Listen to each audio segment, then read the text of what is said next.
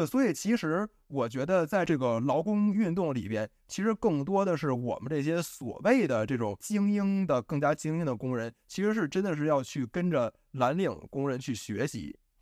你作为一种专业人士的这种骄傲感，使得你无法垂下你那高贵的头颅，把自己认定为是一个工人，并且团结在一起，对吧？大家好，欢迎收听《美轮美奂 The American Roulette》，一档深入探讨当今美国政治的中文播客。我是 Talish，我是 Locking。大家好，我是王浩然。呃，大家好，我是张悦然。那我们今天呢有一位新嘉宾，就是张悦然。张悦然呢是二零二零年的时候那次呢你来，咱们当时是聊的是零工经济，对吧？嗯，那时候你是作为工人这个劳工的研究者参加的。那今天你又多了一个新的身份，你现在这算是美国汽车工人联合会下属的研究生工会的成员，而且还参加了他们组织的罢工，对吧？对对，我现在算是 UAW 美国汽车工人联合会的成员。对，因为我们。加州大学研究生的工会是隶属在 UAW 下边的，然后也参加了去年我们加州大学研究生的罢工。然后另外呢，就是我也算是参加 UAW 内部的一个一个基层工人的这个在工会里边的民主化改革运动吧，就是 UAWD 之后可以再详细展开说一下。所以在这个过程当中呢，也和很多就是真正的汽车行业的工人有很多的交流，呃，然后也算是。对于这次这个汽车三巨头的罢工，有一些相对近距离的观察吧。能不能请张老师先解释一下这个 UAW 美国工人联合会？它这个成员却可以来自各行各业，甚至包括这个研究生。好的，好的。呃，UAW 呢，就美国汽车工人联合会嘛。顾名思义，它一开始成立的时候都是汽车工人，对，所以从三十年代。呃，它的成立，然后四十年代、五十年代，它比较呃辉煌的时候啊，一直都是呃汽车工人是绝对主体。但是后来随着这个汽车制造业在美国的衰落呢，然后再加上这个制造业这些资本、这些企业的整个一个反工会形式的呃转强吧，所以其实，在汽车行业呢，整个工人的总数，然后以及呃会员的比例都是在逐渐下降的。那么在这种情况下呢，就是 UAW 它也需要开发其他的行业，对吧？来维持自己就是工会组织的一个一个规模上的维持。对，所以之后呢，就是 UAW 也到很多其他的各行各业去开展组织工作，这其中包括高等教育，然后包括很多的服务性的行业、白领行业，甚至也包括像赌场，就是正好最近 UAW 也有下属的赌场工人在罢工了。对，所以现在 UAW 是一个呃，虽然还是以汽车工人为相对来说是一个主体，但是已经包含各行各业工人的一个综合性工会。啊，我看一下这个数字是 UAW 在一九七零年代的时候，它的成员总数大概有一百四十万上下，主要呢当然都是汽车工人。后来呢，随着这种大量的这些行业的外包呀或者转型啊，它的人数呢就下降。嗯，另外呢就是他就开始吸纳其他成员，到现在呢大概。从事汽车产业的员工大概有有二十万出头，就是大概有一半多一点儿。剩下的呢，在三大汽车公司里头呢，大概有十五万人。嗯，就是像你这样的这种研究生，大学里的这些研究人员，好像是有十万出头，可能有占了百分之二十五，甚至多一点这个数量。对，现在整个高等教育行业，因为也不光包括研究生们，也包括像博士后，然后有些可能那种长聘的科研工作人员，这些加一块儿呢。其实是在整个高等教育行业，现在现在在 UAW 里边占一个很大的比例。我们其实还没有跟听众说我们今天要聊什么，对，不过估计看了题目，大家都知道，今天我们是聊罢工，因为呢，呃，美国这两年呢罢工的数量呢增加了，而且呢有不少的大罢工，尤其是今年，可能很多人都意识到了美国这边有罢工，就是有几个比较大的影响到我们自己的罢工，一个是。普通人可能在中国人都意识到的就是演员工会罢工和编剧工会罢工，然后呢，还有就是这个三大汽车公司的呃大罢工。我你觉得非常非常令人觉得兴奋的一个罢工，就是这个三大汽车公司的这个汽车工人联合会组织针对三大汽车公司的这个罢工，这个是可能是史上呢第一次同时在三大汽车公司呢举行罢工。那我关于这罢工其实是有一个问题的，我想知道就是举行这个罢工是不是大家所有的工人投票来决定，还是说工会领导自己就已经有权利，他们觉得说，哦，我们的劳资谈判没谈判没谈拢，我们就要举行罢工。这个过程大概应该是怎么样？呃，这个过程罢工要发起，第一步是要全体工会成员，就是全体工人进行叫罢工授权投票，这一步是决定性的。然后罢工授权投票的这个参与的人数，以及比如说投赞成票的比例，这个本身也是对于工人罢工热情的一个衡量指标，对于呃工会也好，对于资方也好，都是一个很重要的信号。那么在这次就是美国汽车三巨头的罢工里边呢？呃，我记得罢工授权投票是在八月份进行的，然后大概是应该是有百分之九十以上的工人参与了这个投票，然后在投票的工人里边，百分之九十七投的是赞成票，所以等于看出来工人的罢工的热情和决心是很高的。这个当然也和 UAW 这次在和三巨头谈判的整个过程当中，对于工人的这种持续的动员，来调动大家积极性。持续几个月的动员过程有很大关系。那他们为什么要罢工呢？因为我们对于罢工，大部分人可能第一个反应就是他们要涨工资。但是呢，工会不只是简单的就要求，因为我们看似乎他们还有很多其他的诉求。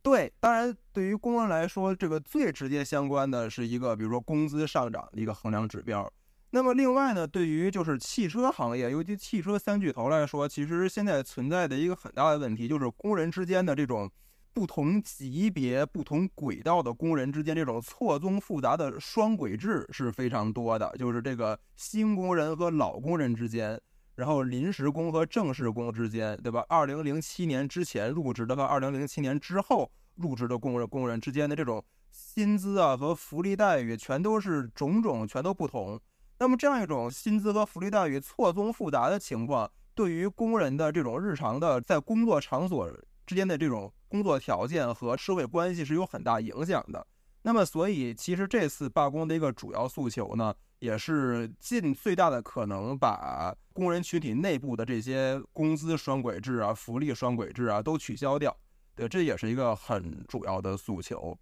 对，然后另外一些怎么说，就是更加具有野心的诉求，像是比如说把这个 cost of living adjustment 工资随生活成本随通胀上升的这个机制，原来工会放弃掉的，把它拿回来。然后包括对于呃电动车行业的这个工会组织权利能有一个突破等等的，之后还有一些随之而来的各方面的呃主要诉求。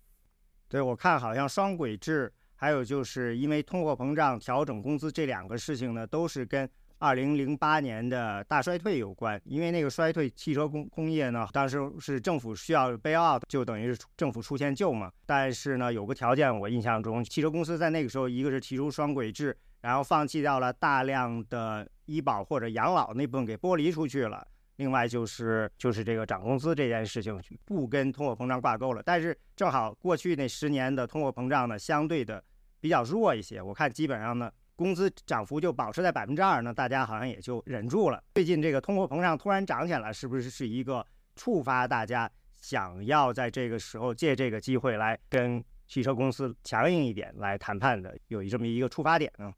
对，说到呃零七零八年金融危机的影响，对这个对于 UAW 就是对于汽车三巨头里的工人是有一个等于是一个有转折性的历史时刻吧。就是那个时候，因为汽车三巨头的这个效益不好，然后一方面是政府的这个 bail out，然后一方面呢工会也是给出了很多的妥协。资方效益不好，我们以一个劳资合作的态度，对吧？就是这个支持和理解资方。对，所以在工人权益上做了很多让步，比如说把这个生活成本调整的机制给扔掉了，然后把对于双轨制的引入，工会当时也赞成。但是问题就是呢，在最近的这几年呢，美国汽车三巨头的这个业绩整体上是非常非常好的，对吧？就是从它的营收表现各方面。那么对于工人来说，他有他就有一个心情，就是说你资方状况很不好的时候，我们体谅你，支持了你，对吧？那现在到了你们资方现在业绩好的时候，那工我们工人是不是应该把我们应该拿的那一份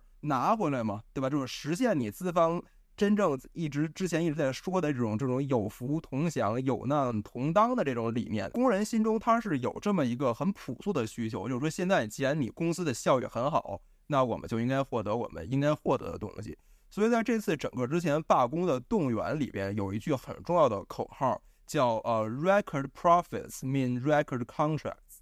就是创纪录的利润应该意味着创纪录的合同。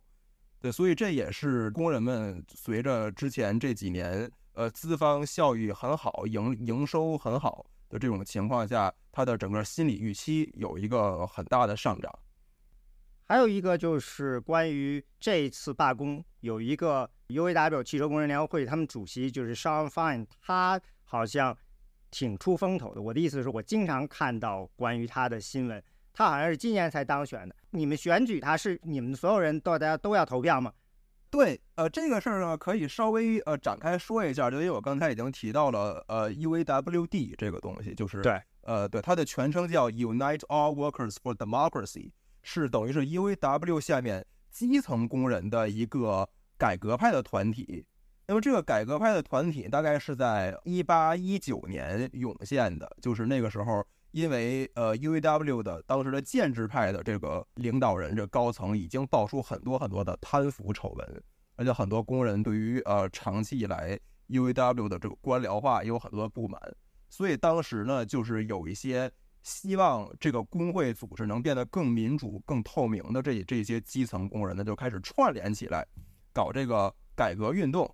那么当时改革运动呢，一个很主要的诉求就是把这个 UAW 最高领导人的选举改成一人一票会员直选，就说之前是不是的。而这个是从一八一九年开始，就是 UAWD 组织起来，希望去争取的一个改革诉求。然后我也大概是从呃一九年、二零年那个时候开始呃接触一些 UAWD 里边的活动者，然后开始和他们做一些事情。然后这之后呢，因为 UAW 的这个领导层啊，高层领导人的贪腐，它的严重到联邦政府有很有很多的介入，对吧？然后最后也有很多的这个前任的 UAW 主席进了监狱，所以当时呢，就等于联邦政府开了一个条件，就是说由全体。工人来投票决定领导人的产生方式要不要改成直选。首先进行了一个等于是呃 referendum，对吧？就是全民公投来决定以后工会领导人的产生方式要不要改成直选。那以前是每个支部推选代表，然后一层层上去吗？对，就是每每个分会就每个 local 选出你的代表。然后这些代表呢，再选出更高层的代表，然后更高层的代表再选出这个呃工会的最高领导层，对，所以是一个很不民主的机制。呃，张老师，你能不能，因为你刚刚已经提到了这个贪腐的问题很严重，在工会当时，呃，能不能具体给我们解解举一些例子？呃，应该是 UAW 之前有三任主席，最后都进了监狱。那么具体是因为什么事情进的监狱呢？就是又一方面是和资方有很多的暗通款曲这种利益往来，就是说我在谈判桌上我可能做一些让步，对吧？放弃一些工会应该坚持的东西。那么工人当然吃了亏了，但是呢，可能资方相应的会给这些这些最高层这些领导人、这些谈判到代表们一些相应的好处。那这是一部分，然后另外一部分就是呃滥用工会会费。就很多的工会会费，就是工人们给工会交的血汗钱，对吧？最后都进了这些人的腰包。那么具体数额呢？我一时半会儿可能不太能想得起来。但是它已经足以严重到让三位 UAW 之前的全国主席进了监狱的程度，所以还是挺触目惊心的。所以是联邦政府去起诉了他们，就是以这种我不知道这算不算是一种有组织犯罪，或者说是以以 RICO 或者是其他一个什么名义去起诉了他们。对，然后最后是遭致了刑事处罚。嗯嗯，呃，这是底特律的叫什么 U.S. Attorney，他就说发现说是侵占了一百五十万的会员费，还从各地的这种员工的培训中心呢侵占了三百五十万，就是加起来这就五百万。然后他们还收受大量的这物品吧，雪茄烟啊、酒啊什么的，高尔夫球场啊什么打高尔夫球，还有就是旅游啊什么，得到各种各样的这种馈赠吧。我估计是从资方拿到的。有十多名工会的高层的领导都认罪了。接着刚才说那个呃 UWD 的这个过程，对，所以当时呢是首先在二零年、二一年的时候，围绕着这个公投。进行动员，等于是要跟自己身边的工人去说，为什么我们工会最好要改成直选，就是民主对于我们工会究竟有什么意义？对这个事，其实很多工人并不是很容易能理解的，尤其是那些好像平时不太关心工会的事情的这些工人。对，所以就这个动员环节做了很多努力，最后的结果是这个公投通过了，就是大家投票决定，这以后我们工会的领导人产生方式改成一人一票的直选。那么呢，在二二年的年底进行了第一次 UAW 这个最高领导人的一人一票直选。那么当时呢，是 UAWD，就是这个基层改革运动这边呢，推出了一个竞选人名单，就是推出了一个 slate。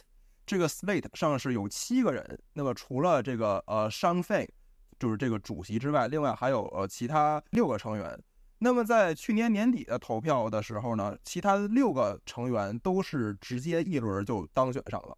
而商费呢是和建制派的候选人呢不相上下，就两个人进入这个第二轮呃季后赛呃投票，然后这个是在今年的二月份，对，最后是在围绕着主席这个职位特别进行了一个第二轮投票。那么最后呢，就是改革派推出的候选人山费是以很微弱的呃优势，好像就是赢了几百票吧。在投票量级在这个十几万的情况下，他只赢了几百票，很微弱的优势获得了胜利。对，所以就是在这之后呢，从二月份之后这几个月的动员工作，就是以山费为代表的这个新任的被选上来的领导层在主要在推动的。那十二月份上了以后，我想知道就是 UAWD，那么接下来他们是大功告成了，还是说他们跟？现在这工会领导层是什么关系？因为你看刚才听你说的，他们支持的所有候选人都胜利了。那接下来呢？我就想一下，这 UAWD 接下来是一个怎么样一个情况？对，那就是从今年二月份呢到现在，呃，因为像你刚才说的，你也说到说这次感觉好像山费在媒体上特别活跃，对吧？就在罢工期间，在媒体当中有有经常的的发生。但就是领导人这种比较突出的个人风格呢，他其实需要有一个基础，对吧？有一个基本盘的支持。那么这个基本盘呢，就是工人们能充分动员起来，对吧？就是工人们从，比如说从漠不关心变成非常关心，对吧？然后有很高的罢工热情，甚至可能比领导人在罢工的热情和决心上还要更高、更激进一些。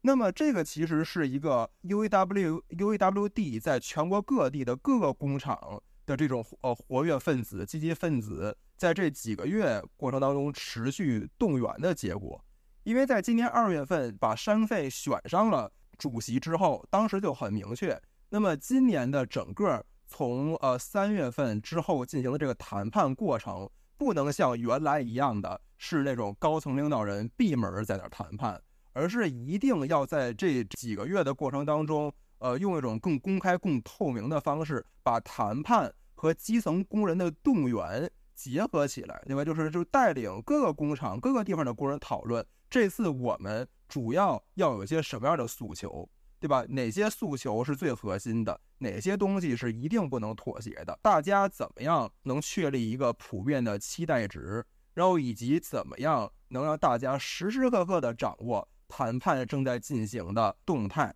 比如说，呃呃，这次像 UAWD 组织了很多的这种组织工作工作坊，让这个各个工厂的比较积极的工友教他们怎么去和更多的工人去聊天儿，然后去创造更多的机会。比如说，在工厂门外的停车场上开十分钟短会，然后怎么可能这一周大概有十几个工人参加，那么下一周呢，再让这些工人再叫上自己身边的朋友。过过几周就变成了几十人、上百人参参加，在这这么多的地方、这么多的工厂里呢，都能把工人动员到积极的关心和参与到谈判的这个过程当中来。对，所以这也是为什么这次罢工工人有很高的期待值的原因，就是这里边这种动员的日常的工作是起到一个很大作用的。然后包括像为什么八月份的时候罢工授权投票。时候能有一个那么高的投票的参与率和那么高的呃赞成票的比例，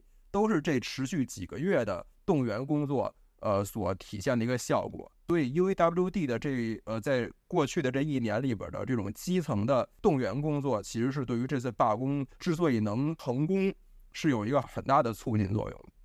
听说就是因为呃商人份他的选择比较激进，所以呢，传统的工会里头的劳资谈判的这些一些人呢都不支持他，甚至都跑掉了。他全部都是从外面拉了一波核心成员来支持他，而且这次的罢工的手法呢，跟以前呢非常的不一样，就是他选择了同时在三个车厂举行罢工。但是呢，并不是说所有的工会成员同时罢工，而是我印象特别深刻，就是九月十五号刚开始罢工的时候，是三个车厂，就是三个地方，每个车厂的选了一个地方去罢工，而且是到了最后时刻才宣布的。第一，刚开始是有一万多工人罢工，车厂开始都不知道是哪些地方会罢工，然后呢，嗯，慢慢的呢，还有其他地方加入进来。就有点像是一点点的把这个罢工呢给扩大开的这样一个过程，这也跟以前呢是非常不一样的。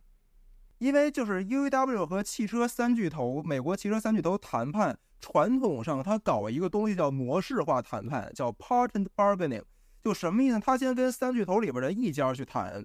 然后和他谈完了之后呢，才把就是就是把这个相应的和这第一家达成的合同原样复制给另外两家。比如说一九年的时候，就是 UAW 是先跟通用汽车谈的，那么当时也在通用汽车这儿也搞了工人的罢工，但是之后等于是和通用汽车通过罢工谈完之后，才去和另外两家等于是以通用的这个合同为基准，和另外两家基本是原样复制。那么这一次呢，这个一个非常具有新意的事儿，就是说他他没有搞这个模式化谈判，对吧？他是同时和这三家谈。然后同时在这三家呢发起罢工，所以他其实是可以把这三家资方呢，让他们之间形成一种竞争的压力，不能老让资方在那儿主体竞争，对吧？其实把这三家同时谈判呢，也是希望呃能让三家互相比拼着给一个更好的合同，对，所以这是一个很不同的地方。但同时，好像这个成本也是一个很大的问题。我因为我记得罢工的时候，你需要给工人每天一百美元的。相当于是罢工的补助，嗯，这个都是要由工会来出。我记得一九年时候刚开始，通用甚至把这个医保什么都停了，工会还得去出医保的钱。后来通用才同意说好，罢工的时候他们还是要出医保的，所以工会需要有一大笔的罢工的准备金。对，如果说三巨头的工人这将近十五万工人要是一下都罢工的话，那可能。工会的罢工罢工基金也就能撑大概两个多月时间，对吧？就是这个罢工补助加医保，所以呢，就是搞这种呃游击式的罢工呢，它确实从经济上面，它给工会省了很多钱，就使得这个罢工它理论上能持续的时间能长很多。然后另外呢，也是就是刚才说的这种就是灵活机动的这种罢工方式呢，它可以扩大。罢工本身对于这个资方的呃打击和伤害，一个像你刚才说的是，最后到非常临时，可能就是提前十分钟，他才说哪个工厂哪个工厂哪个工厂要罢工，对吧？这样就这样就给资方的生产计划造成了很大的打乱。然后另外，他可能有这个工会有时候他还他还选择性的放一些假消息，在罢工前第一周、第二周的时候就看到了这种新闻，UAW 先放出一个假消息，说我们要在 A 厂罢工。所以呢，那个资方就连夜把 A 厂的设备和原材料全都用大卡车拉到 B 厂，结果呢，第二天一看，A 厂没罢工，B 厂罢工了。对，所呃，所以这样一方面扩大了这个罢工对于资方的这个生产安排的打击，另一方面呢，也给了工人们一种就是说我们比资方更聪明，对吧？你看资方多么狼狈，这样一种心理上的气势，提升了工人的气势，呃，也是很重要的。啊，这次罢工还跟以前有一个非常大的区别，就是在任总统拜登呢，还亲自跑去呢加入了罢工的稽查线。另外呢，就是前总统特朗普他也是跑去了，但是他没有去工会所在地，而是去了这个 Wacom County 找了一个汽车配件厂，去那儿去表示支持汽车工人。但是呢，他是表示不支持这个工会。而这次的，好像工会这边也非常有意思，他到现在好像也没有宣布说他会支持拜登或者特朗普，似乎是刻意的跟两个总统和前总统保持距离，就有点像是两边的总统特朗普和拜登都在追求工会，而工会呢就是要拉开距离。因为我们以前注意到工会跟民主党其实是捆绑的挺紧的，这次现在这个好像发生一点微妙的变化。对，这个也是一个很重要的事儿，因为在商份主席曾经有一次在 UAWD 的一个一个内部讨论的时候就说过这个话，说这次罢工呢，其实对于 UAW 这个工会整体一个很大的影响，就是让我们工会重新获得了尊严，就是让我们工会变成了一个被美国社会普遍关注、被美国政治家会普遍。关注过一个绕不过去的一种力量，并不是我们在上赶着求政治家怎么样怎么样，而是因为政治家看到了我们工会的这种强大的力量，使得他们上赶着来找我们。对，所以就是通过这种罢工行动，为 UAW 这个工会重新获得这种社会和政治意义上的尊严，也是这次罢工的一个目的之一。对，所以就是要改变原来这种好像是要跪求政治家去怎怎么样。的这样一种姿态，而是反过来说，对吧？你们爱怎么样怎么样？呃，我们并不是那么在乎，但是因为我们力量强，所以你们要来找我。对我刚才觉得这个拐子非常非常有意思，主要就是说，呃，在这次的罢工期间，我觉得能看出来就是一种就类似工会势力的复兴吧，恢复到可能一种呃上个世纪六十年代那样，就是它本身就可以作为一个非常强大的政治势力，而并不是依附于简单的民主党或者说共和党。当然，主要可能是依附于民主党。这个可能是一个新的变化，但我觉得这个也不能说是就这么绝对啊，它只是是姿态摆的这么比较比较这个中立。那实际上我们可以看到，在这个罢工过程当中，就是包括密歇根州的民主党人，基本上两位参联邦参议员和这个大量这个民主党的众议员都是去深度去声援和参加了这个 UAW 的罢工嘛。然后这个其实拜登加入这个支持声援罢工的队伍当中，也是受到了 UAW 的邀请，如果我记得没错的话。第二天。特朗普去这个非啊工会势力的和工人见面的时候，那这个商分的呃主席他也是专门就批评了一下特朗普的这个非常糟糕的，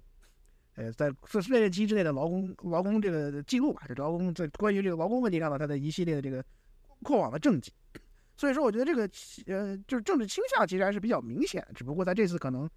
更加追求这个工会自身的这个所谓的利益，然后就把政治问题先放到呃另一边再说，然后我们可以也许看。呃，最后这个工会到底怎么背书？明年呢？我觉得这个其实没有什么太多悬念，只能可是一个呃时间问题。当然还有一些政策上的分歧啊，就刚刚刚才就是张老师这么提到了，就是关于这个呃电动车短行的这个问题。我觉得其实对这个这这次工会事件也是一个非常呃重要的话题。虽然最后我们可以看到，就是说可能在工会呃罢工暂时解决的时候，这个问题没有太多的被去讨论，但我觉得未来一段时间这个事情可能还是呃会有很多的争议嘛，就是因为拜登政府。呃，在二零二二年通过了非常关键的一个国内立法，呃，通胀削减法案，推动美国的所谓的能源转型嘛，就推动电电动汽车在美国的这个发展。那这个产业其实从各个角度来看，其实很容易出现在很多啊南方州啊红州这些地方，它没有太多的这个工会势力和传统工会力量保护。那它现在这些工厂很可能就是脱离这个现有这个工会框架的。那这个东西其实这 UAW 这些东西是这些呃势力传统工会势力是比较担心的。那这次看来，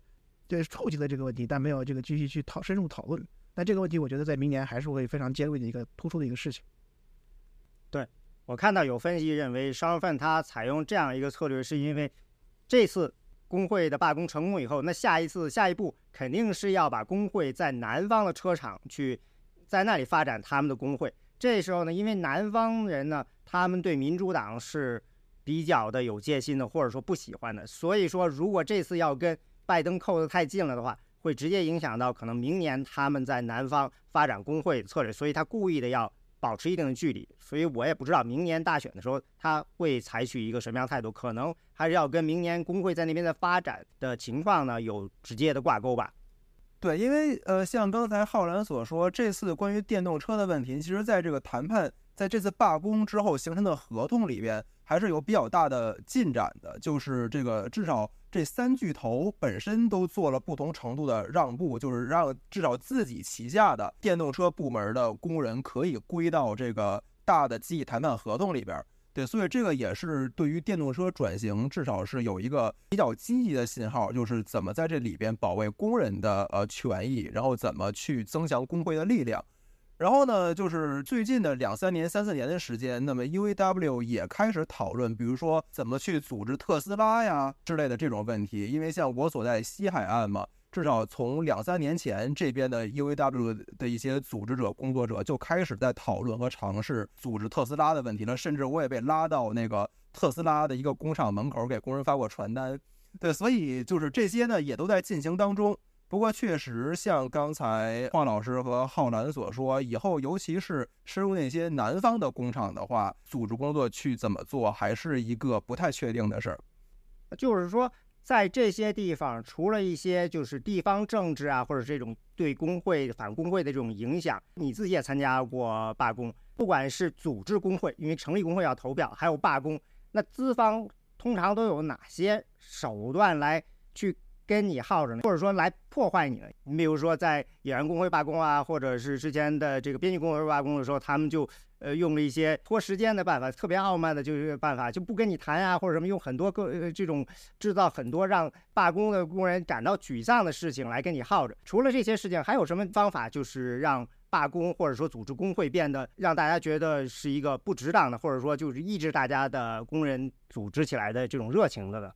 对，像刚才像你已经提到的，这是很重要的一方面嘛。因为罢工的本质就是通过让资方停产，对吧？通过停产这个事儿给资方造成伤害。那么，呃，有有些情况下呢，就是资方他会想一些别的方法让生产继续，对吧？就不管他是雇佣一些临时的工人，然后可能甚至还把在罢工当中的工人给开除，然后或者就是把自己的这个生产的订单转移到比如说其他国家的工厂呃当中去。所以就是这些都是很常见的。然后另外呢，就是说在组织工会这个环节的呃这种呃反工会的策略呢，那其实现在一个最典型的案例就是星巴克嘛，因为星就是星巴克的这个组组建工会运动现在处在一个瓶颈之中。对，这现在确实在全国范围内已经有三百多家门店的工人已经投票决定成立了工会，但是现在呢，呃，星巴克一直没和工会。搞集体谈判，等于就是这个工会一直没有被星加星巴克认可。那么在这个过程当中呢，资方比如说他确实开除了一些带头组建工会的积极分子，然后或者把一些决定组建工会的门店直接给关掉了。然后还出现了一个非常夸张的事情，就是他给星巴克的这个员工发奖金，但是故意呢不发给那些已经成立工会的门店。我记得还有就是一些门店的那些那个电子点单机器上边加一个可以支付小费的选项，就等于是即使电子下单，工人也可以获得小费。但是这样的机器呢，就不装在那些已经有工会的门店里边，对吧？就是通过这些方式一直在和工人组建工会的势头做对抗，对，所以就是方方面面吧，都包括在里边。对，我记得。去年这个星巴克涨工资，不给有工会门店的员工涨工资，好像 N L I B 还出了说这个是违法的。所以今年他涨工资的时候就是给全部的。但是在谈判的时候，我看到有很多比较黑的方法，比如坚持一定要面对面的人必须亲自出来谈判。本来呢，这些店里的员工他们都是有点半零工式的，基本上没有人是一周四十个小时，都是二十个小时到三十个小时的，他们很难凑到一起来参加。而且经常还玩一些说什么，呃，Zoom meeting 开了，然后那边律师说没时间要走什么的，放点大家。还有这个我看到的比较阴的招，就是偷偷的把你这些工人的工作的时间，就是因为你这个排是要排班的，把你这排班时间，比如原来是三十小时，就慢慢给你排成二十个小时啊，这样少于二十个小时，他就不不用提供基本的这一些福利了。所以呢，也不能说太少太明显，但是呢，就给你呃弄下去。所以很多员工呢，这个工资都不够花了，还得到别的地方去。所以呢，有些员工就表示呢，说呃在这儿挣钱不够，然后去别的地方申请呢，别的地方呢就不招他。有些管理者就直接说了，因为你是在星巴克的工会上的，所以我们这儿呢就不能招你了。对，就是资方搞黑名单这一套也是。对，也是一个很常见的手段了。当然，这个也不只是美国资方了，很多世界其他国家资方也都搞，也都搞这个东西。是对，然后排班这个事儿上，操作空间也是挺大的。我记之前就是呃，沃尔玛在试图组建工会的时候，就发生了这种事情，就故意给积极分子搞那种特别惨无人道的白班，比如说今天给你排夜班。第二天给你排最早的白班儿，就用通过这种非常不合理的排班方式来来折磨工人，这些报复手段都是存在的。对，我看他们说为什么会有这样，是因为呢，NLRB 这个应该怎么翻译？全国劳劳资关系委员会？对，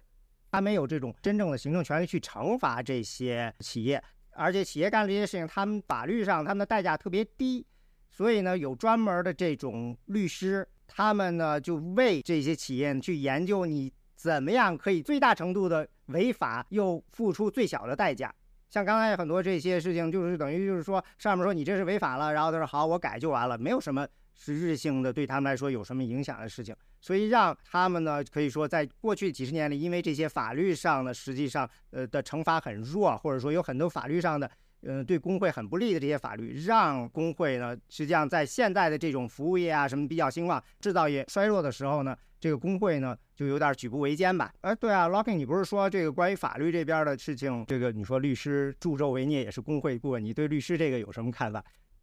对，就是因为律师的话呢，可可能会有这种刻板印象，就是律师都是给这些大企业助纣为虐的。当然，这种刻板印象本身也没什么不准确的地方。但是我觉得还是挺值得一提的，就是其实也有，就是因为律师这个行业它只是一个法律顾问嘛，所以有很多大公司它有这种去做所谓的这个 union busting，也就是我们刚刚说那些反工会策略的这么一个需求，那肯定就会有顾问，包括其中一些人是律师，去为他提供这样的一个法律策略去这么做。但同时也有一些人是所谓的原告律师，他们的客户就是工会，或者是他们这个律所呢，还是做呃 employment law 或者是 labor law，就是这种就业法或者是呃劳动法的。这个，但是他的律所呢，他有可能是一个原告方的律师。那原告方的律师，那么可能就意味着他是代表工人的。比如说有些呃律所，他可能是专门做，比如说就业歧视问题的。那他可能就就是专门代表工人去专门起诉一些大公司有这个就业歧视问题。那这种律所其实是很有意思的，因为他们的业务方式跟我们刻板印象中的一些大律所，然后就是在呃曼哈顿中城的玻璃楼一百层的那种那种印象是是不太一样。因为他们的，比如说他们的收费方式可能是以这种 contingency fee 的，就是说你起诉就业歧视，然后不是你一开始是作为我的客户，你是不用付任何钱的，我律所完全负担你的所有的这个去起诉的诉讼成本。那么诉讼成本是非常高昂的，因为我要去调查证人，然后我要去发现发掘发现证据，然后我要去不断的去法院，呃，如果胜诉了，我再从你的这个获得的赔偿金当中。划走，比如说百分之十五到三十，这个才是我的律师费。所以这种形式其实，呃，这个律师费是它作为一个 contingency fee 这种分成的这种律师费，在很多国家都是不被允许的。但是他因为在美国是被允许的，所以其实美国的这个原告律师是一个非常有意思的，虽然是很小众的一个律师的群体。然后我觉得他在我们去谈论这个劳工问题的时候，他们是一个非常独特的存在。并且，其实他们作为一个政治金主来说，也是有一定的影响力的。虽然说我们通常情况下不会在我们的政治主流的言论里面，好像不经常听到他们这样的一些人。所以我觉得他们是在这个这个语境下是特别有意思的。律师除了是这个助纣为虐者之外，因为工会本身也需要律师，所以呃，你去做劳工问题的律师，你的呃业务是劳动法或者是就业法的。那么你通常情况下，你要么是原告律师，或者是你有可能是工会的律师，要么的话你是代表企业的、代表资方的律师。作为律所，通常情况下你是不太可能两种业务都做的，因为你会发生这个利益冲突嘛。所以我觉得这个还是挺有意思的一个点吧。因为律师很显然在这种矛盾当中都是有一个可能比较隐蔽的，但是其实是一个很积极的一个角色。所以，如果是说必须赢了才有抽成，如果输了他就没有抽成。你说这种原告律师对吧？对，这个也不是只有在呃劳工这个情境下才是这样，只是在这个情境下，就是它特别的特别的相关，所以我提一下。我们知道一些，比如说我去起诉医药公司，因为医药公司生产的一个产品导致我。受了重伤，或者是我得了什么病，那这种情况下，很多时候还有很多的这个集体诉讼，他的原告都是没有办法、没有钱去支付高昂的诉讼费用的。然后所以说都会有形成这种一个去分成抽成的这样律师费，这是这样的一个，一般是三分之一，对对，三分之一是比较一般来说是一个上限了，但是也也有更低的。但是这个原告律师这种业务模式其实是挺有意思的，然后在这个劳工这个情境下也就特别的这个应用。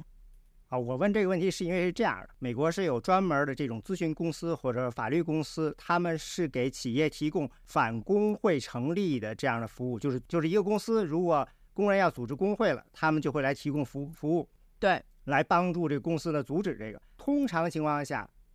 这些公司他们都是我成功的阻止了你们这个公司里的工会成立的话，我才收钱。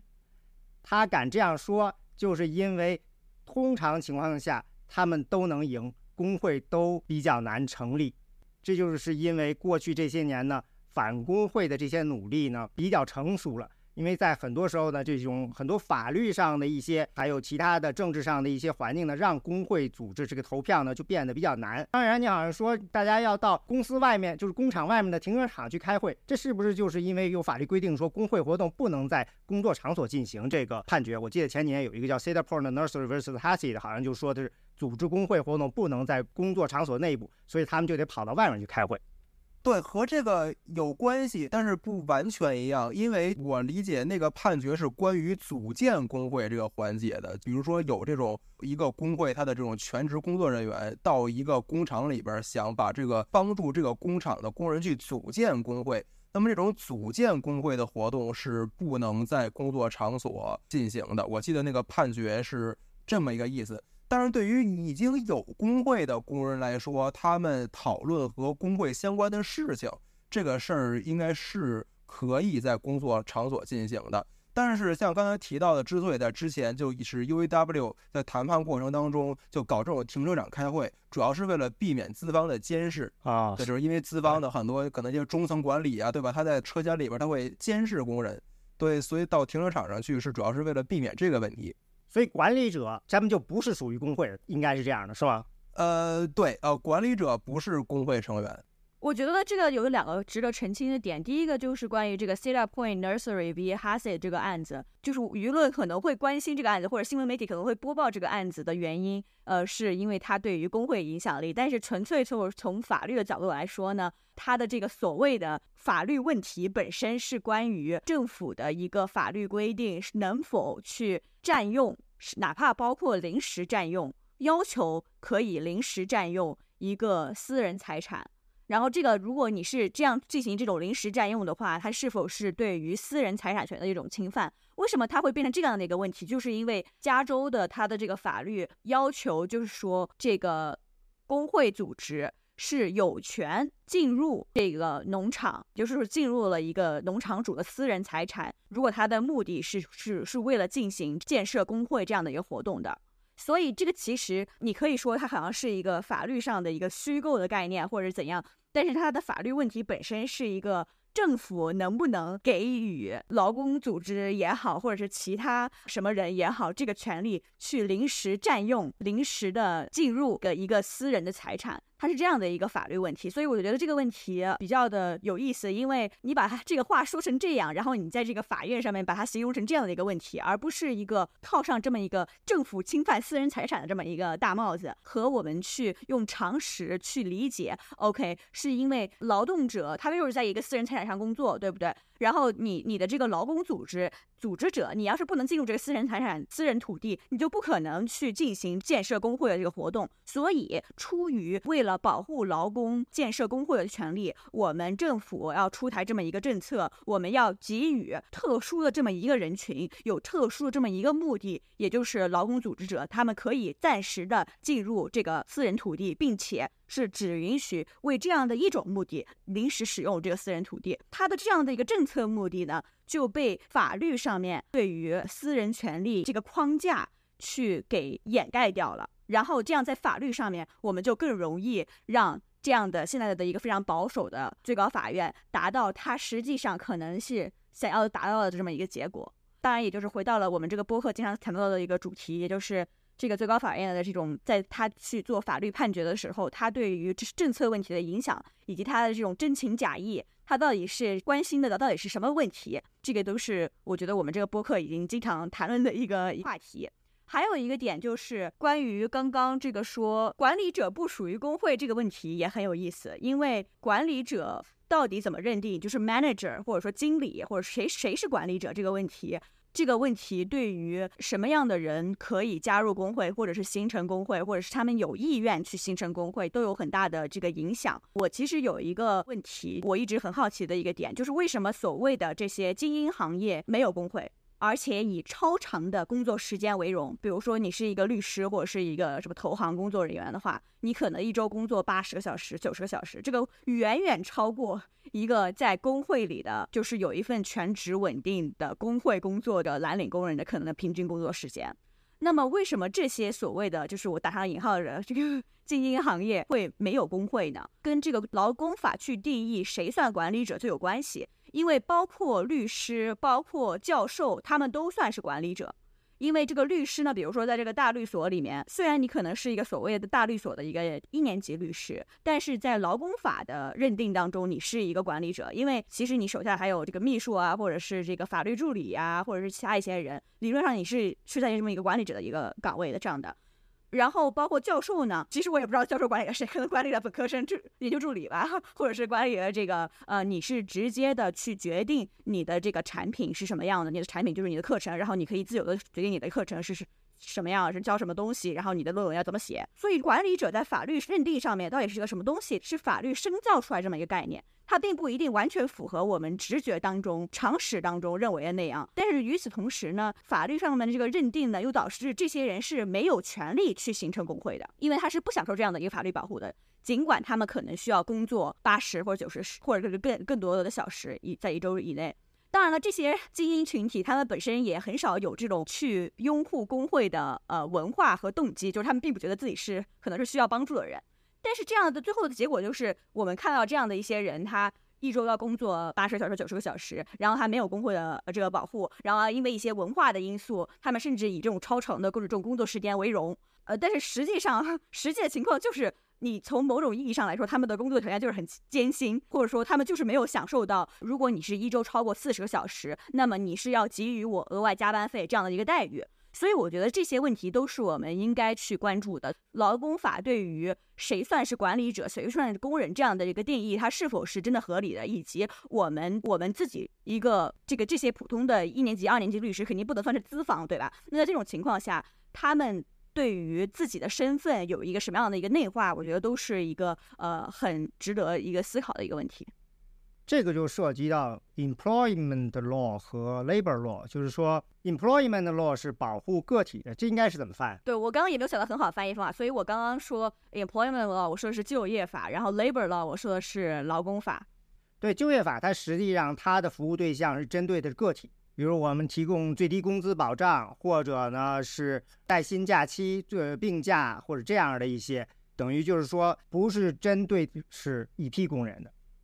对这两个法律框架之间是有张力的，虽然他们的目标可能都是去保护工人的权利。这个 employment law 就是就业法，就是像刚刚华老师所说的那样，它的它的这种这个框架更加的关注个人。像我刚刚说的这个，比如说有些小律所，它的整个业务就专门做就业歧视问题的，那么它肯定是属于就业法。的这个框架以内，它就是要通过就业法对于，比如说性别歧视啊，比如说种族歧视啊，一些禁止和这个这个反歧视的这样一些规定，以这些法律为基础，然后进行这样的一个法律业务。而这个 labor law 呢，它作为一个劳工法呢。它是更加的是管理涉及到工会，包括形成工会，包括组织工会，然后包括工会和这个资方的这个一些法律关系，他们两个之间呢是有一个张力的，很难说哪一个框架能更好的达到保护工人的一个目的。但是比如说工会呢，它可能更多的体现了工人的这种话语权和他们自治的这样的一种权利。但是呢，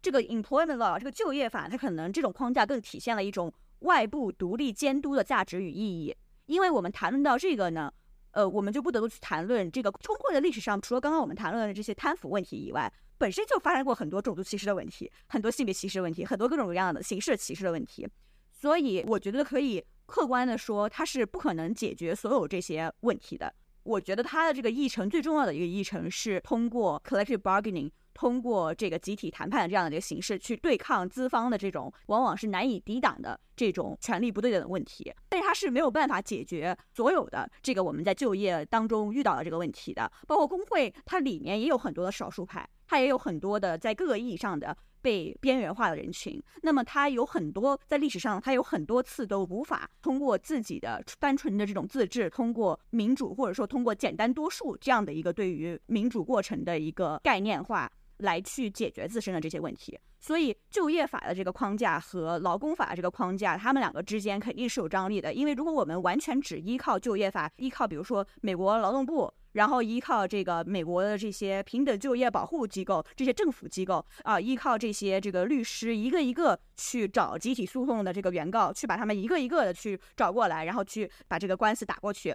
他的这种更加呃的这个个人主义的这样的一个呃行为方式，他肯定是对于工人本身团结起来。对于工人本身体现他们的自治和他们自己的话语权，肯定是有所损害，或者说是就是他们彼此之间是有一定的矛盾之处的。但是我们可以是不是这么说，就是劳工法上面呢，基本上在过去几十年，随着这两党的军事就陷入一种僵局了。就是说，工会这边想推的这个立法，其实本基本上应该是从克林顿时代就想推的这种让工会成立更容易啊，对。这个企业的这个违反法律的行为的惩罚更大呀，这样的这种叫 Employment Choice Act 吧，就一直就没有成功，大家好像都已经有一种没有这种信心了。似乎呢，来自自由派那边的呢，更多的他们还是在推的就是你说的这个就业法 Employment Law，不管是最低工资啊，还是更安全的工作环境啊，似乎现在在立法级别上的比较容易推动的，就是在 Employment Law 就业法上面。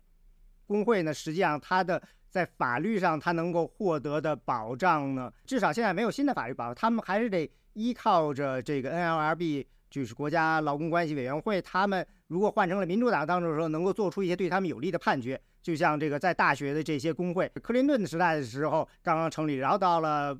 小布什时代的时候又被否决了，然后到了奥巴马时代的时候又允许了，就这么来回的折腾，并跟翻烙饼一样。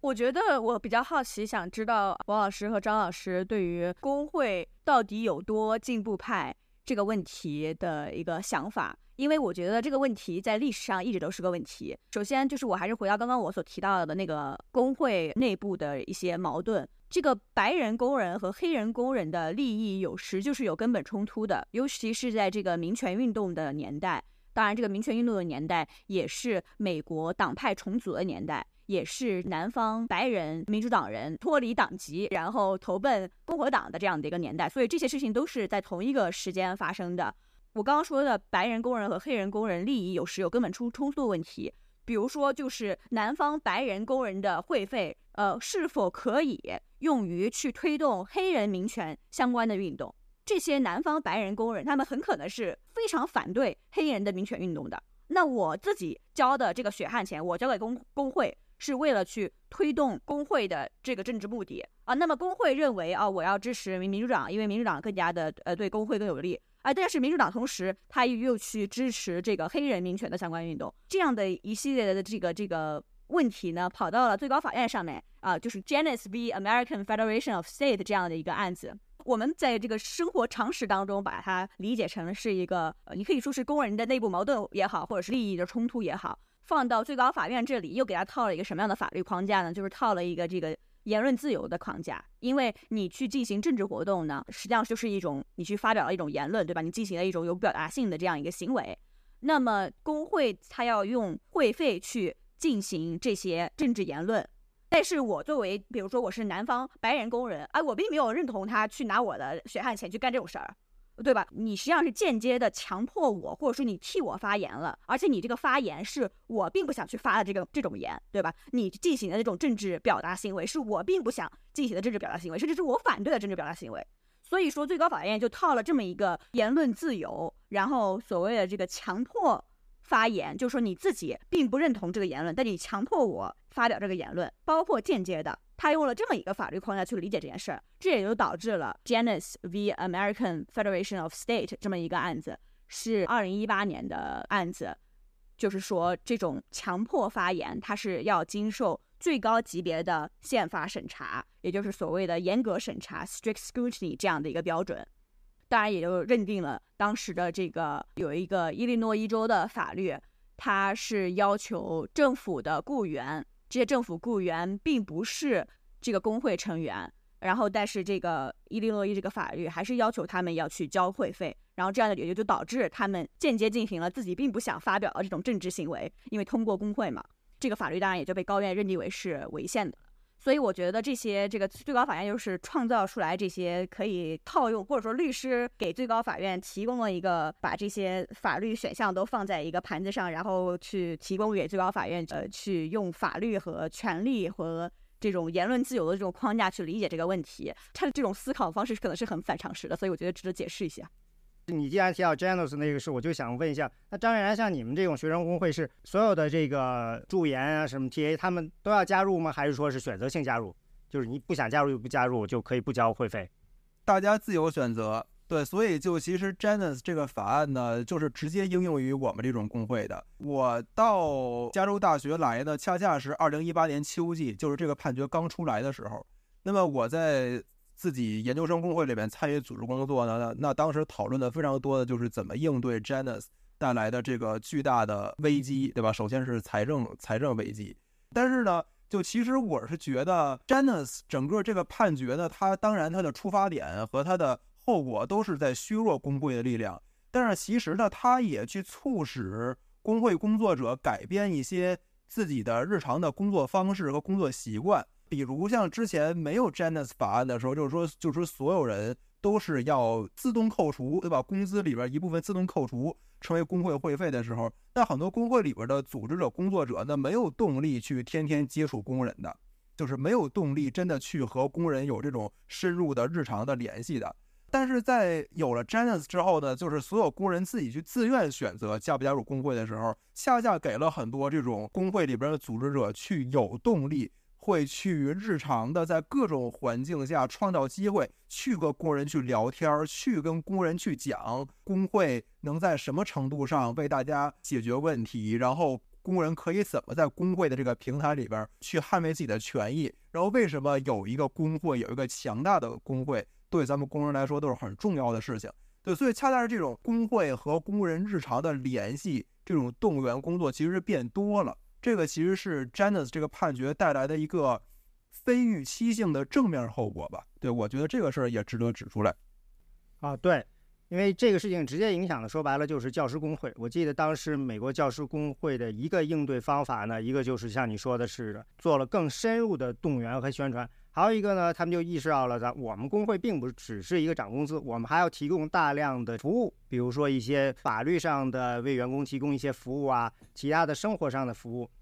让大家意识到呢，工会并不简简的单单的就是一个谈判，它还可以成为一个大家沟通、大家平时生活还有很多其他方面的的纽带，还有一个就是能够起到一个更大的一个保护伞的作用，这样一件事情。对，因为因为归根到底呢，就是工会并不是，或者它本不应该是一个第三方，对吧？它就是工人自己个儿的组织。那么，所以就是，如果是把工会在工人的长期印象里边，把工会理解成一种好像是在为工人争取权益、为工人说话办事儿、为工人提供服务的这种认知方式里边呢，那工会和工人总是隔了一层的。那么，真正一个呃，在这个动员工作当中，其实很多时候想达到的一个目标，就是如何能。让工人们真的觉得工会是自己个儿的组织，工会就是工人们聚在一块儿的这么一个组织。对，所以就是在这个工会里边找回工人的这种主体性，而不是把工会仅仅理解成一个好像是是为工人说话办事或者为工人去提供服务。呃，这个对于日常的很多组织工作来说是很重要的。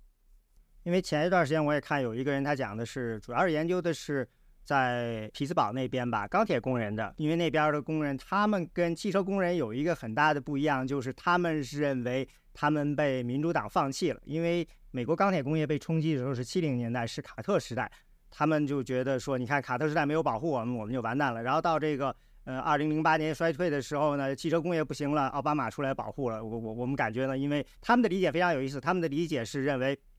啊，因为这些汽车工人他们都在。城市或者郊区，他们呃就被这些民主党人保护，而我们呢大量都在一些农村的小工的工厂，所以呢他们就是看不起我们。他们其实有一时候呢有一种认知上的就感觉呢，就是说工会和这个民主党把我们放弃了，那什么地方最能够支持我们呢？他们就研究发现，他们很多人就开始呢不参加工会活动，去参加教会活动，去参加这个枪支俱乐部。当时你要是看他们的工会的活动的这些宣传单啊什么，有一个很常见的主题就是打猎，因为这确确实是对于农村的这些工人来说，他们是一个很好的娱乐方式。但是现在既然他们对工会失望了，他们就开始转入这些地方，所以呢，他们一定程度上这些这些组织、教会啊，还有枪支俱乐部，他们是偏共和党的保守派的嘛，所以也可以造成就是那边的这些钢铁工人，他们就开始转向支持共和党，可能一定程度上可以解释在过去的这个几十年的一些工人的转向吧，可以说这些呃老袖带的地区，他们开始转向共和党，就越来越红了。对这个，我记得当时在二零一六年，就是特朗普刚上台的时候，关于这方面讨论就挺多的。就有一些人指出说，其实美国这种极右翼在民间势力的这种兴起，其实和工会的衰落有很大的关系。其中主要的机制就是像你刚才提到的，那工会这个力量衰落之后，等于工人他的这种社会生活没有了，因为工在工会比较。蓬勃的时候，它是整个，它是一个给工人是提供一种社区感的一种 community，经常组织各种各样的这种呃这种呃社区活动。对，很多地方是不是都有一个叫 Union Hall？对对，老看这名字，但是其实就是没有一个概念，但是可以想象，在当年是一个非常重要的地方，所以有这些名字留下来。对呀，就是像这种，可能现在很多这种工人回忆起来说，可能自己小的时候，就是在自己爸爸妈妈是工人的时候，自己小时候就是穿着开裆裤在 Union Hall 里边这个呃奔奔跑打闹嘛。对，这个是当时工会和工人的这种社会生活是联系的很紧密的。那工会衰落之后，确实那工人需要在另外的地方去找到归属感，那很多时候就是奔向这种教会或者枪支协会嘛。对，所以这里边确实存在着这么一个其实很深刻的变化。那关于这个，刚才 Lock 你问的就是为什么那些精英行业的人他们没有工会，或者除了你刚才说的这个法律上规定他们有没有资格入工会，还有一个就是关于这个为什么要有工会，这个本质上这个工会能不能强大的一个核心就是工人的替代成本。如果这个工人的替代成本很低，那你就需要组织起工会来把我们的替代成本给增加。当这个行业所有的人都在工会里头了，你就没法把这些人全部都开除掉，换一波新的人进来。这时候他的替代成本就很高了。这样呢，工会就是一种来增加员工的替代成本的方法。但是对于这些所谓的精英行业的人来说，他们会认为我们本身我们就是不可或缺的，我们的替代成本是非常高的。所以呢，他们更多时候他们偏向于呢，我们有一个行业组织就可以了。比如这个医生，他们有个行业组织给他们制定。行业标准，然后发这个执照，他们就觉得是可以的了。我觉得可能像大部分的这些管理者，他们都会自认为自己是属于这样。前一段时间不是有一个研究是说的是教育程度跟在政策上的偏好的差异，然后他就会发现说，一般来说接受过高等教育的人，他们比较接受的是事后分配，就是税后分配；而蓝领的员工没有接受过这个高等教育人，他们更偏向于这个事先分配。就是说最低工资呀，这种基本的工作保障，比如说就业保障、最低工资，他们更偏向于这个。这是一个可以说是反映出来这两种态度吧。比如说现在比较成功的工会，都是这种它的替代成本比较高的。有些行业，就比如说护士这种行业，其实最早的时候他们根本不是工会的，他们把自己当成是我们是那种职业的人，我们只需要一个职业行的行会就可以，我们不需要工会来保护自己。后来他们慢慢的意识到了。好像保护不到自己，还是必须要成立工会。所以呢，护士什么的这些行业呢，才慢慢的就是他们的工会就组织起来。而且呢，因为他们替代成本比较高嘛，虽然现在工会比较衰落了，但是他们的人数还保持的比较好。而且他们罢工的时候通常都比较容易成功。就像最近的这个 Kaiser 的这个工会，呃，医医疗工会，他们罢工几天呢，医院就没法活了，那病人怎么办啊？当然了，他们罢工的时候是保持最基本的一个医院的运作的，但是呢，他们一罢工，一般几天之内就能成功，就是说都能最后大家就会妥协签一个合同。那类似的还有一个就是这个演艺界的工会，演艺界的工会的历史非常悠久，肯定是比汽车工会早很多的，大概有一百多年的历史了。它的人数当然不多了，但是他们有一个特点，就是只要罢工，几乎都能成功。就像这次这个又是这个好莱坞编剧工会还有演员工会罢工，虽然罢工那么久，但是呢，基本上我就不太担心他们，就是因为通常情况下，以我们的经验，他们有百分之九十五的机会能够达成一个大家还都能接受的这种合同的，这是历史决定的，因为他们的替代成本呢是非常高的。你不可能说把他们都给都给开除掉，但是这次就是演员工和编剧工会他们的谈判里头，除了涨薪这件事，还有一件事情是很明显的针对这个自己的替代成本的，就是这个 AI 这部分，就是他们意识到了这个 AI 的出现有可能会降低他们的替代成本，这样的话会降低他们在劳资谈判时候的议价权，所以呢，这就会他们成为这次这个他们罢工的时候一个谈判的一个焦点问题。就是能看到所有的东西，其实就是说，呃，劳资谈判或者罢工的时候，他们的争论的一方面呢，是最简单的，就是大家一般都能看到的，就是工资；还有一个呢，大家能看到的呢，就是一个工作环境、工作条件。比如这个编剧工会就谈，在这个流媒体情况下，他们的这个编剧的环境变了，他们不能像以前似的。呃，写一个 pilot 导引剧，然后成功了再写整个季，然后在拍的时候他们还能跟组，这些东西都不存在了。他们的工作环境变化了，造成了他对他们的收入的巨大的影响，也让他们感觉他们的工作呢不值钱了，不适合他们传统的这种发展的模式。这是另另外一个，还有一个就是这个替代成本。我的感觉就是所有的这些罢工，他们的诉求呢是有这几层的，工资，然后工作条件，以及呢核心的问题就是保护自己的替代成本。保护自己替代成本的一种方式呢，就是把工会做得越大越好。这也是刚才我们其实一开始就提的，这是比较难的，就是大家也都知道这个问题。所以说，资方是竭力的想抑制这一点。这是我对你说的这个精英行业为什么没有工会的理解，除了文化上的，还有一个这个核心本质就是因为他们的替代成本比较高吧。对，我觉得这个观察很有意思。呃，然后我觉得这个关于替代成本的这个说法也很有解释力。啊，不过我觉得像律师这种行业，它形成不了工会，说白了还是他们自找的。因为你作为一种专业人士的这种骄傲感，使得你无法垂下你那高贵的头颅，把自己认定为是一个工人，并且团结在一起，对吧？因为我们我们已经就是谈了好几次关于这个研究生工会的问题，所以我就有一个特别有意思的一个补充的点，就是关于在精英大学的这些研究生的工会成员和蓝领工人的诉求是能和谐相融共存的吗？然后有一个特别好的一个文章，我推荐给大家，是在《纽约客》杂志里面，E. Tammy Kim 他写了这篇文章，是关于耶鲁大学的这工会的。这个文章里面就特别有意思，因为耶鲁大学工会它本来是一个蓝领工人的工会，然后在最近最近研究生工会才投票成立。然后这个蓝领工人呢，那么其实纽黑文，也就是耶鲁大学所在地，它其实是一个相当贫穷的一个小镇，而且是一个呃以前是一个工业小镇，后来工业当然是衰败了。而但是与此同时呢，它的这个小镇的中心却有一个非常国际化、非常有巨大影响力的这么一个大学，并且这个大学还享受着免税的这样的一个，因为它是一个非盈利教育机构，它有这样的一个免税的这么一个优惠政策。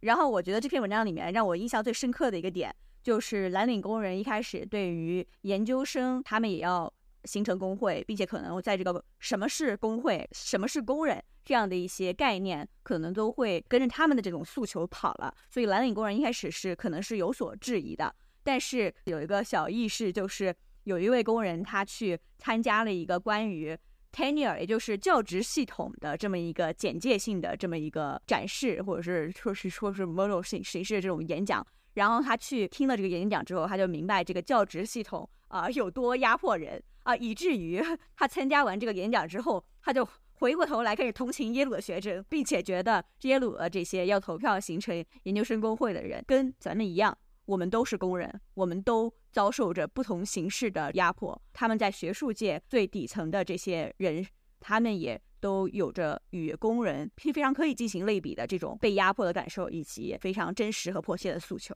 啊，我觉得我我当时看到这个小故事，我我觉得就是特别有意思，因为就是。呃，蓝领工人同情耶鲁大学的这个这个学生，呃，我觉得是非常非常的有正当的理由这么做的。对，这地方我就想问张悦然了，那你们都是属于全美汽车工人联合会的，你跟汽车工人那边有交流吗？你们大家相互的认同是怎么样的呀？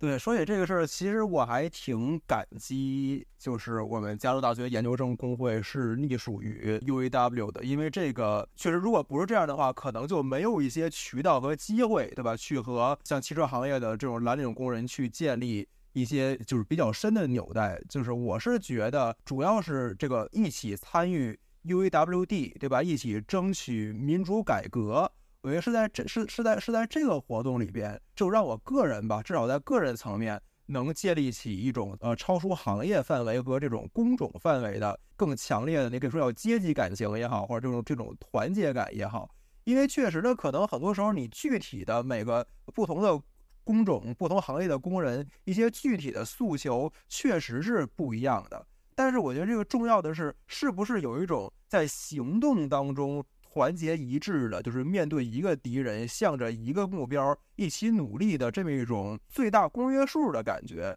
然后在行动中建立出一种比这种利益的一致化可能还要更深刻的一种情感上的联系。我觉得这个是很重要的。像在 UAWD 里边的时候，那当时我们的目标很一致啊，就是对吧？就是要要让我们的工会本身变得更民主，我们要争取一人一票，我们要争取直选。那么，当有这种就是为了一个共同的目标去奋斗、去努力的时候呢，那确实你不管是做什么事儿也好，做什么交流也好，就有一种更惺惺相惜的这种团结的感情吧。然后另另外，我就感觉好像虽然在一些就是惯常的认知里边，好像都觉得好像是这种精英大学的学生，他是思想意识可能更开放、更先进的，然后可能蓝领工人是更保守、更落后的。嗯，但是其实，在 UAWD 的具体的组织工作里边，我感觉是完全不是这样的。就其实是这种高等教育部门的工人，怎么说是要被蓝领工人、被这种汽车行业的工人所带着走，是要跟在他们后面行动的。就是其实，在这几年 UAWD 的动员过程当中，不管是从这种战略、战术、行动方案上，视野更加清晰，更加知道在什么环节应该怎么做事儿的，是蓝领工人，是汽车行业的工人。感觉高教呃工人参与在 UAWD 里边的成员，反而是可能是斗争经验也也更加不丰富，然后脑子也更加没有那么清楚，是要更加是要被带动，被呃汽车工人所推着走的。就包括在这个这次罢工快要结束，就是已经有了这个 tentative agreement 这种临时性协议之后呢，那么 UAWD 也搞了这种工人内部来讨论这种协议的几次线上会议。然后我也去参加了，我就很震惊于就是基层蓝领工人的这种民主讨论意识，这种高效的又非常有实质性内容的讨论的作风。比如说一一场会议就说了，让大家每人都说说你觉得这个合同呃哪儿比较好，哪儿不好，然后每人最多说两分钟，不能超时。然后就一一场会议里边有四五十个工人发言，真的就没有任何人超时。在我们去年加州大学研究生我们罢工做讨论合同的时候，那那些讨论会的那个混乱的局面呢，真的就是其实很难想象怎么能做得像蓝领工人这样的训练有素，然后讨论又有实质性内容，又有这种纪律感，然后又非常的相互尊重，氛围非常团结。对，所以其实我觉得，在这个劳工运动里边，其实更多的是我们这些所谓的这种精英的、更加精英的工人，其实是真的是要去跟着蓝领工人去学习。这个非常有意思，因为我觉得确实我们有时候说话就是喜欢说的没完没了。而而且就是我，我就我觉得我都能想象那个场景大概是什么样的。如果是跟我的这种，比如说像本科生上那些文科博雅教育那种那种论坛课一样的氛围的话，那就是绝对不可能，不可能给你设设置一个两分钟的限制，对吧？对，就是一定要让你这个充分的表达自由，以甚至是把这个课堂全部停下来，就让你一个人说，哪怕是这样也得让你说完。呃，我还有一个问题，就是关于，因为我我能意识到的说，OK，你要一个一个跟工人去解释这个形成工会有什么样的好处，然后你可以去说服他。我不知道去去怎么样的去评估这种工人去形成工会的意愿到底有多高，以及他们应该有多高。呃，我是觉得第一呢，就是很多事儿吧，呃，试了才知道。对，对，很多时候工人们很多他的想法也是在这个过程当中会被改变的嘛。所以就是确实，对于组织工会的尝试来说，很多时候真的是试了才试了才知道，不是不知道。然后另外呢，我是觉得大家也不必把南方说的特别恐怖，呃，因为比如说这次这个三巨头汽车罢工里边，那些三巨头的工厂并不都只是在密歇根、伊利诺伊，呃，对吧？就是很多工厂其实现在都是在南方。比如，我记得到了罢工第三周还是第四周的时候，当时 UAW 突然宣布通用 GM 的一个厂子罢工，那个厂子就在德克萨斯啊。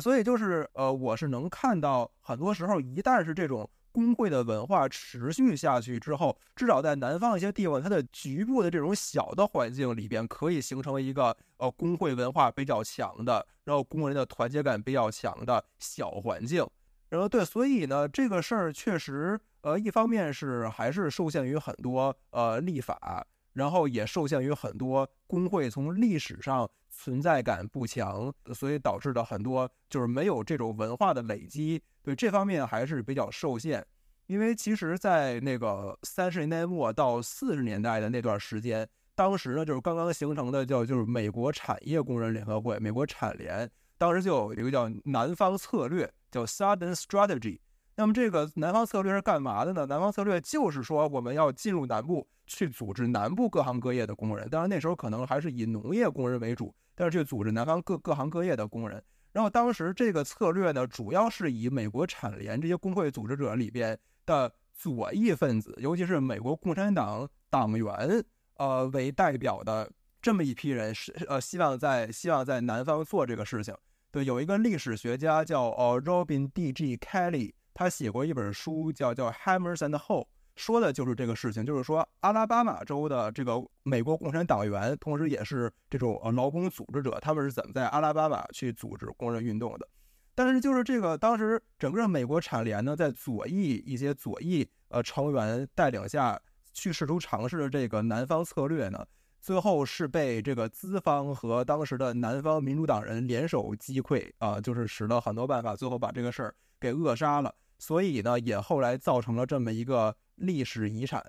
对吧？但是就确实是，如果就是美国的劳工运动，他希望在今天能有一个更大的所谓复兴也好，一个更大的发展来说呢，那确实是要把更多的组织精力再重新放回到南方啊，去在南方尝试更多的这种工人组织的可能性。这里的主要的问题。我觉得还是一个大家工会的团结问题，就是张冉冉反复提到的这个团结。你对于大家在这个工厂工作的有一种认同感。为什么现在说工会组织这么难？因为大量的服务业呢，工人他们的轮转是非常快的。比如说麦当劳或者说是沃尔玛，他那儿工人可能很多人在那儿工作几个月就走了。那这些工人确实是很难说你在那儿组织个工会就把他们给团结起来。但相对起来，为什么工厂比较容易组织起工会？就是很多人是要在那儿工作很多年的，他们比较容易产生呃认同感。所以对于这些地方，其实呢，资方的一些方法也比较的鸡贼了。你我记得有一次你们的节目里头说过，就是在选陪审团的时候会出一些。问题这些问题来筛选陪审团人后面的一些心理倾向啊什么的，那他们其实实际上很多在员工筛选员工的时候，他们有些问卷其实也是找专门的心理学家给他们写的，去判断说这个人有没有更愿意组建工会或者加入工会的这种倾向性。通过这种方法呢，把一些潜在的工会的积极分子在聘用的时候或者刚刚聘用的时候就把他们给筛掉。那现在还有就是。企业对员工的这种监督是比较的强的，所以他们可以在大家开始讨论工会的时候呢，就开始通过大家的一些呃热点交流出现的一些局部热点判断，有可能会有出现工会的这种苗子，然后呢就把他们给打碎，尽量的就让他们的交流去减少，阻止会这些人之间产生交流，这是技术上的问题。但我觉得大趋势上问题还是因为产业结构的变化，在这些服务业上面呢。大家呢不容易对自己工作的地方产生认认同感，所以最早的嗯出现工会的很多地方，比如说像最近出现一服务业，像 REI 啊或者 Trader Joe 啊，那里呢都是因为有一些很多员工其实在那儿确实是工作了有十几年了，他们突然发现，我记得 Trader Joe 是因为他们突然发现说这个企业偷偷的就是 Trader Joe 不给他们交这个福利了，大家非常愤怒，就开始组织工会，因为他们对这个地方是有了认同感了。这个团结性是需要你，你需要去积极的去培养的，不能够是因为出现了危机才意识到。但是很多时候就是因为出现了危机，大家才意识到我们需要团结起来。嗯，是的。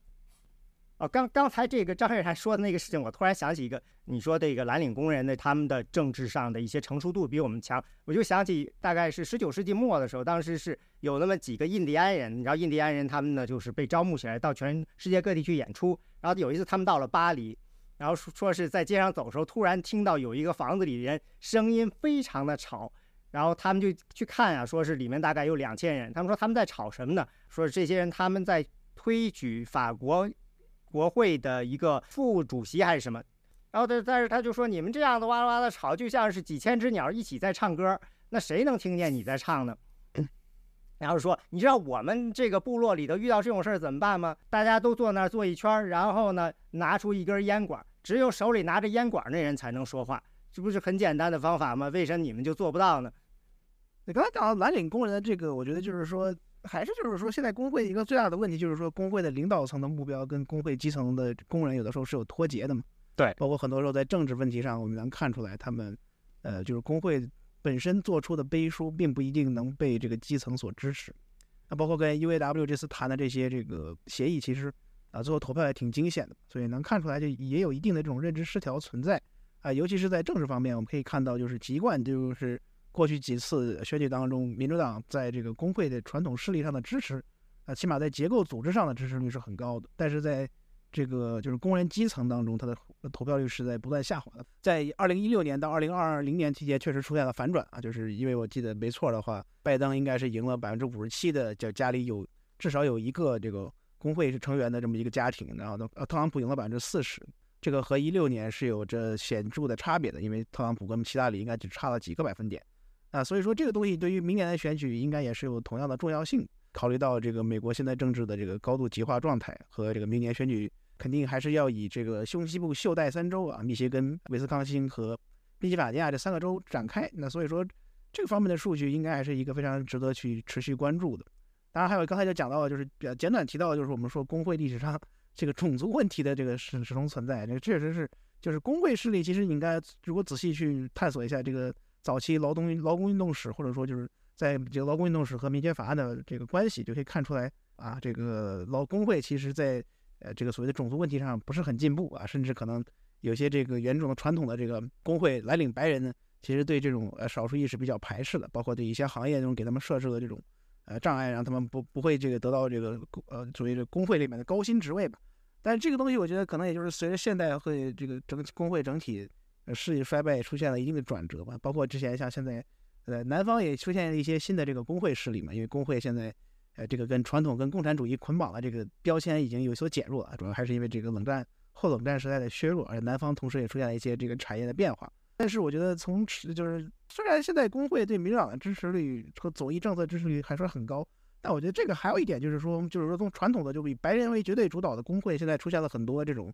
啊拉丁裔啊和这个非裔美国非裔美国人的这种新新组成。那这个同样也是一个我觉得非常值得去观察的一点，就是说，现在民主党在工会维持的这个高支持率，反而是由少数裔支撑起来的，而不是说很多像传统这种白人来领选民，那确实就是大规模流失，那同时也没有太多这个回头的回头的迹象。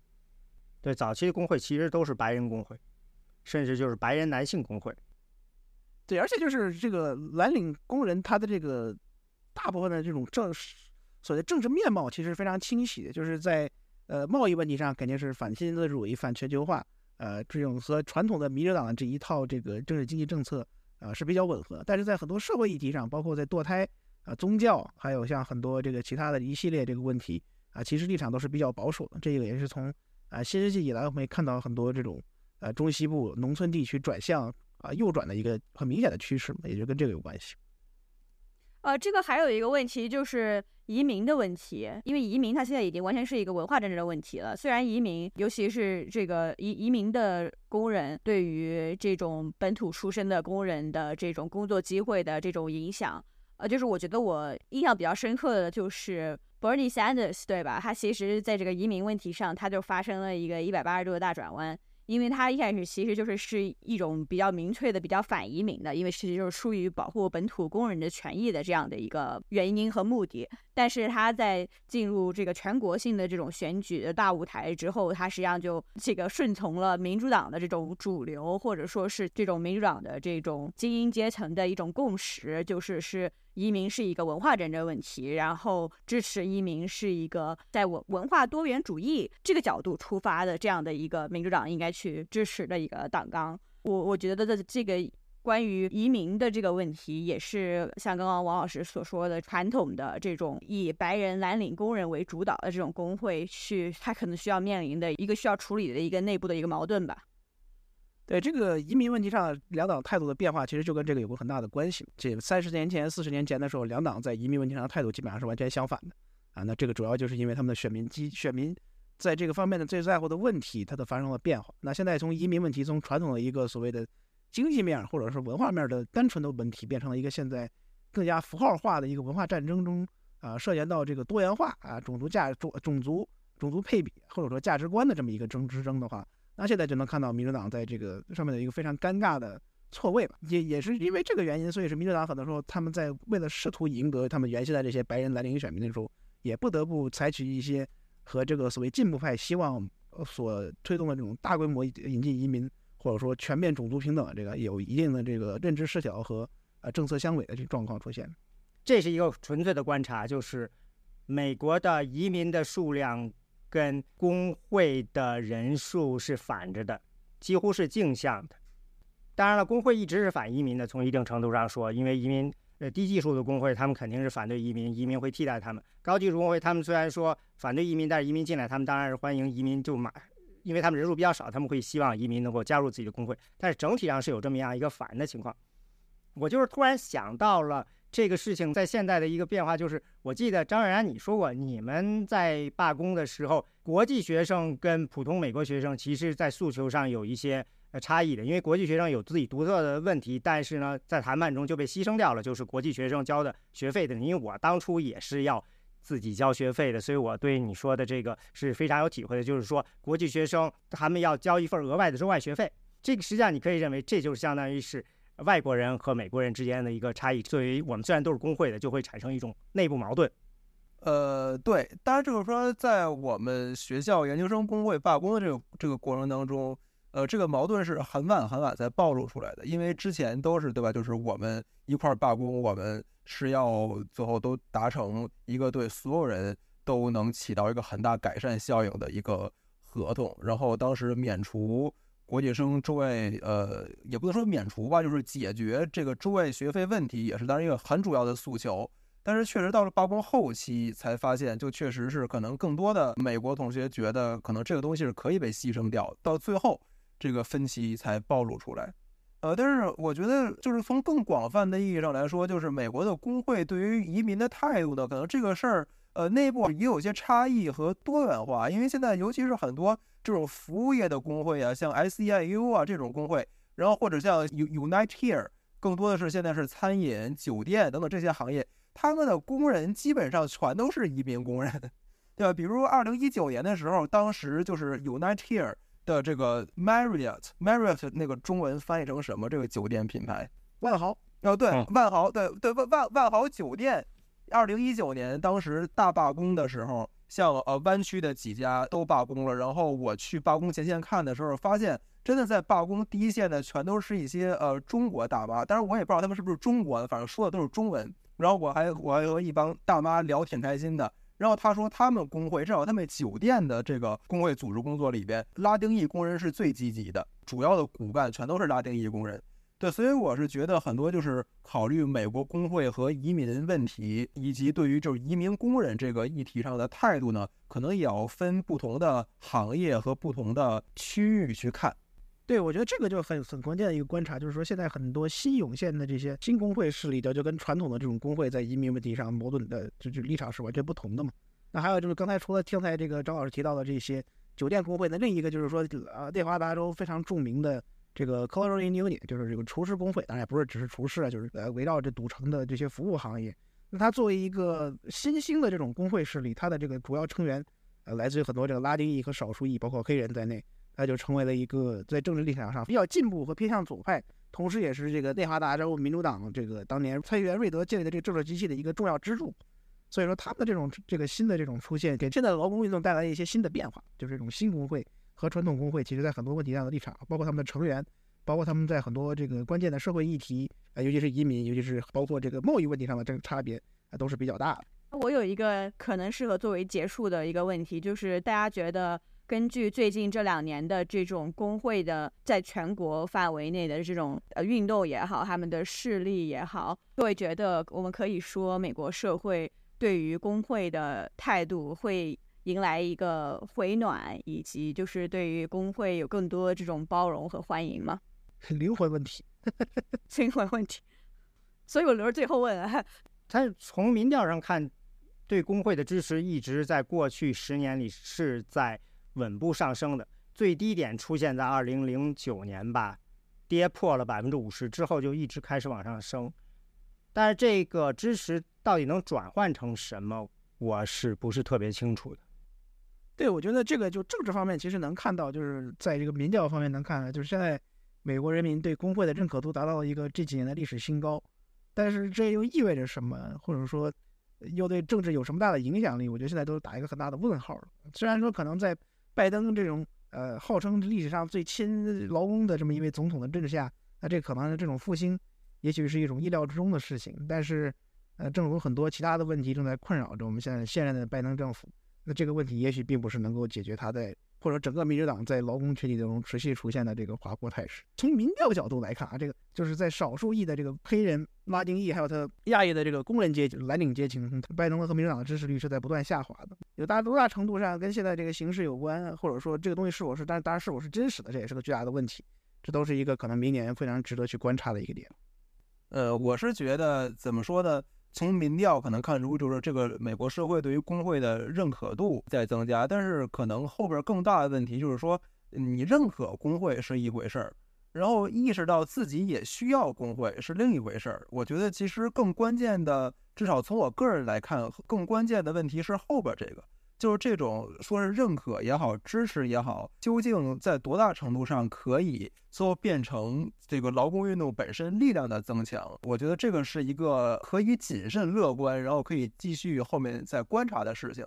因为说到今天呢，怎么说这种政治环境或者说立法环境对于工会多么不友善呢？这个也是事实。但是回过头来看，如果放在历史上看，那也说二十世纪。呃，一零年代、二零年代那个时候，这个美国的这个政治环境、立法环境对于劳工组织工作友善吗？那那显然比今天更不友善。那对那个时候，资方可以随便，对吧？把把工人积极分子给打死，可能都没有都没有什么后果，对吧？这才有那个二零年代血腥的那个西弗吉尼亚州的煤矿战争嘛。那那个时候，其实工人组织、工人工会组织者面临的是一个更加严酷的组织环境。但对吧？但是最后在这种不懈的努力之下，还是迎来了三十年代。当然也是加上一些结构性原因，一起迎来了三十年代的一个工会那样的大发展。对，所以我觉得很多事儿呢，环境是一方面，但是也同时是事在人为。